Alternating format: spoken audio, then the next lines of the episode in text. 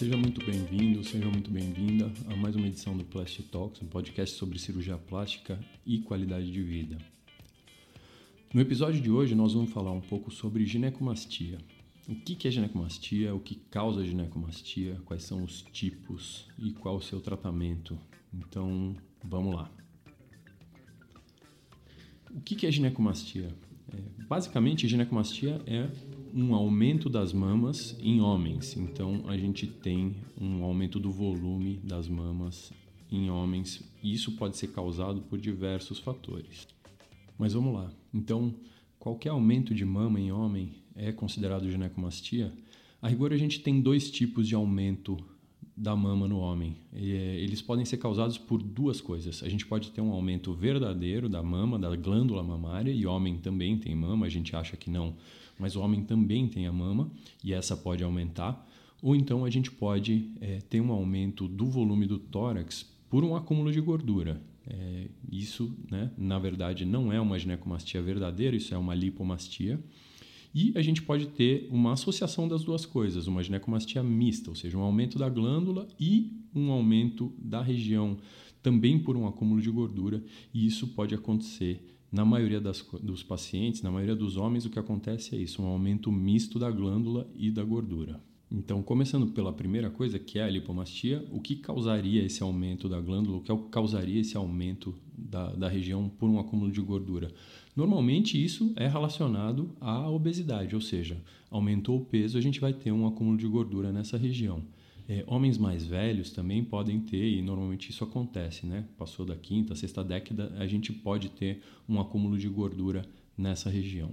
Já a ginecomastia, ela é causada por um aumento da glândula.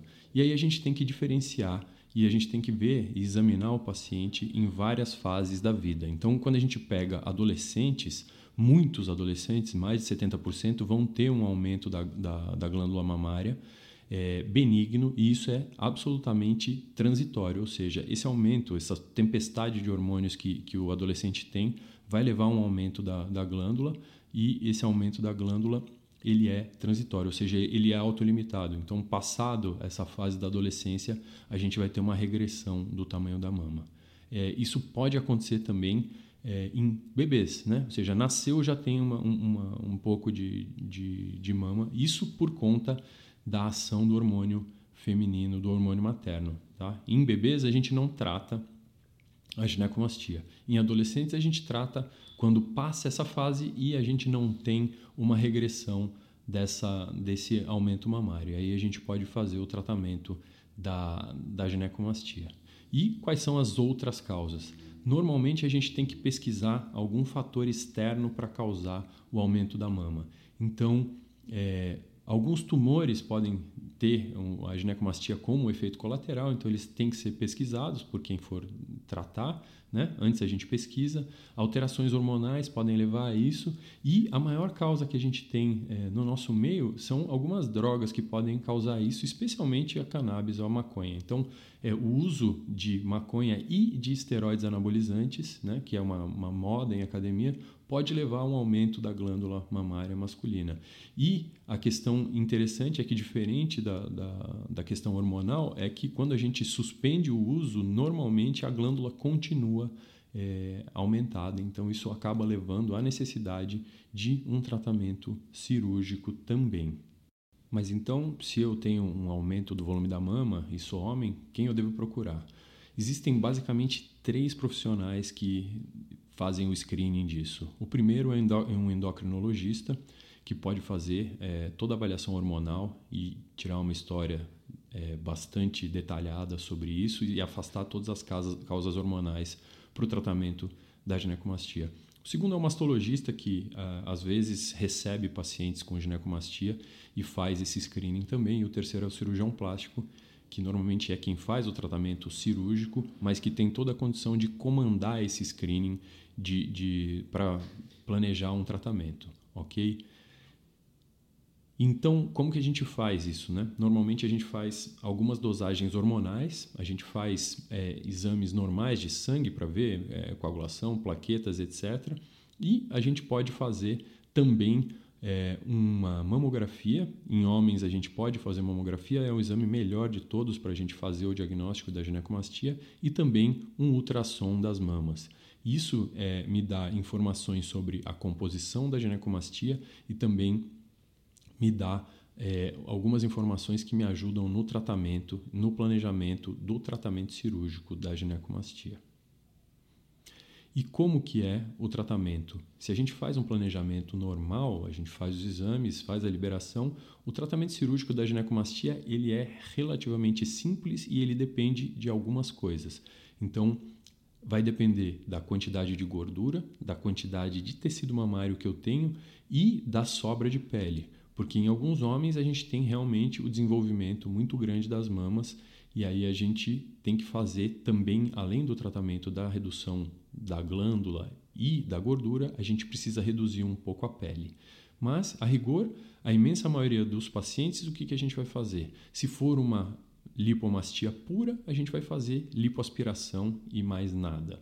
Quando a gente tem uma ginecomastia mista, ou seja, a gente tem gordura e glândula aumentada, a gente começa o tratamento com uma lipoaspiração e aí por um acesso, uma cicatriz em volta da areola, normalmente na parte de baixo da areola, a gente faz a retirada parcial dessa glândula, então a gente não tira a glândula inteira, porque senão a gente fica com um resultado estético muito ruim, que é o mamilo totalmente afundado. Então a gente acaba deixando uma moedinha de tecido embaixo para permitir um resultado estético melhor. Esses são normalmente os tratamentos que a gente faz. Né? Quando o paciente ele tem uma ginecomastia maior, que tem mais sobra de pele, aí a gente precisa começar a aumentar um pouco as nossas cicatrizes. Então a gente passa para uma cicatriz periareolar, ou seja, a volta da areola toda, e aí ela pode ter uma extensão para lateral ou não. A gente pode é, fazer cicatrizes no sulco da mama e depois exteriorizar a areola, porque tem alguns homens que realmente têm uma queda muito grande da mama, uma necessidade de uma mamoplastia quase com técnicas como se a gente estivesse fazendo uma mamoplastia redutora em uma mulher. E aí a gente tem mais cicatrizes, cicatrizes periarolares, cicatrizes como se fosse até um T invertido. Então, essas são as possibilidades de tratamento e de posicionamentos de cicatriz é, para o tratamento da ginecomastia. E a gente falou um pouco sobre as possibilidades de cicatriz, vamos falar um pouco sobre a cirurgia, como é a cirurgia, como é o dia da cirurgia. Então, normalmente, a gente tem dois jeitos de fazer o tratamento da, da ginecomastia. A gente pode fazer uma anestesia local com sedação associada, ou a gente pode fazer uma anestesia geral é, e as duas elas são discutidas na consulta, as duas são extremamente seguras. A anestesia geral ela é um, um, pouco mais confortável, então normalmente essa é a minha preferência pessoal, mas não quer dizer que você não possa fazer a, a, a cirurgia com anestesia local e sedação. Isso também é feito e feito bastante. A segunda coisa, então a gente faz isso apesar, independente da anestesia, a gente faz isso num esquema de hospital dia, ou seja, o paciente vai, faz a cirurgia e vai embora no mesmo dia. É, Normalmente a gente pode usar dreno, né? Essa é uma cirurgia que quando a gente associa a lipoaspiração, a gente pode usar um, um, dreno sim durante alguns dias, algo em torno de dois, três dias. É um dreno que é retirado é, com bastante rapidez é, e ele ajuda a diminuir o inchaço, o edema e ajuda essa pele a grudar um pouco mais rápido, certo? Os pontos eles são é, pontos fininhos e normalmente a gente usa fios absorvíveis e cola para a gente não ter que tirar esses pontos. E os homens no pós-operatório usam um colete para aumentar um pouco a compressão e ajudar a não inchar muito essa cirurgia e a gente ter também uma modelagem melhor do tórax. É, não é uma cirurgia hiperdolorosa, então normalmente analgésicos simples e um anti-inflamatório são mais do que suficientes para controlar essa dor. Né? O repouso que a gente precisa não é nada de, de, de especial, então dá para voltar a, ao trabalho normalmente em cinco dias mais ou menos. Tem gente que volta em menos, tem gente que volta em mais, então três a sete dias para voltar às atividades normais. A única coisa que a gente vai segurar no começo é as atividades que exigem muito da musculatura peitoral. Então a gente segura a direção aí por mais ou menos 14 dias e para fazer musculação, para fazer atividades mais intensas, a gente vai voltar mais ou menos com 30 dias para voltar a fazer musculação. Né? E aquele colete de compressão ele pode ficar também é, por 30 dias é, para ajudar a diminuir esse inchaço. Esse é mais ou menos o cuidado básico. Normalmente também nas primeiras duas semanas a gente pede que o paciente faça é, sessões de drenagem linfática para ajudar a desinchar, especialmente quando a gente associa a lipoaspiração. Então, é, em torno de três a cinco sessões, aí, ó, distribuídas ao longo de duas semanas, a gente tem uma bela melhorada do edema e a gente já tem um resultado bastante aparente nessa fase. E já que a gente falou que o pós-operatório não tem uma dor muito importante, que a gente controla normalmente, então que outras coisas a gente pode esperar no pós-operatório? A primeira coisa que a gente espera no pós-operatório é uma redução da sensibilidade causada pelos descolamentos né, e pela lipoaspiração. Então, toda vez que a gente faz uma lipoaspiração, a gente amortece um pouco a região e aí essa sensibilidade ela começa a voltar logo nos primeiros dias e a gente tem uma, uma, um restabelecimento dessa, dessa sensibilidade ao torno de 4, 6 meses e a gente tem uma volta da sensibilidade quase que total. Né? O único lugar que fica menos sensível é a bordinha, que é a areola, que é exatamente a área da cicatriz, onde a gente fez a incisão para poder tirar o acidente da, da glândula. Né? Essa é uma coisa. É...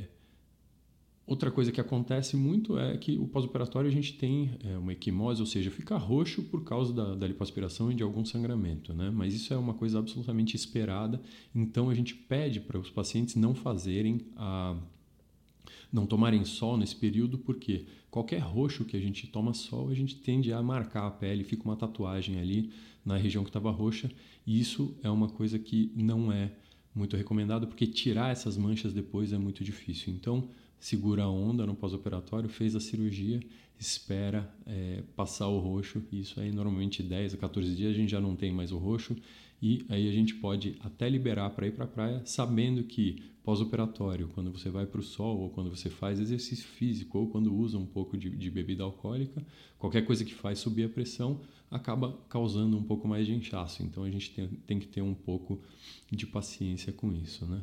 E essa, essa coisa do, do inchaço, é normal o paciente perceber esse inchaço toda vez que ele faz exercício ou alguma coisa do tipo, correu tal, sentir como se a pele tivesse um pouco solta ou se sentir um pouco inchado no pós-operatório, até que a gente tenha um restabelecimento total da drenagem linfática da região. Isso aí demora para acontecer. Então, é, não é raro os pacientes falarem, ah, eu fiz, está perfeito tal, mas eu sinto que quando eu faço exercício incha um pouco tal. Então, não tem nenhum problema, é só uma questão de, de, de a gente informar né? E, e que isso pode acontecer para saber que é normal e que não tem nada de errado com isso.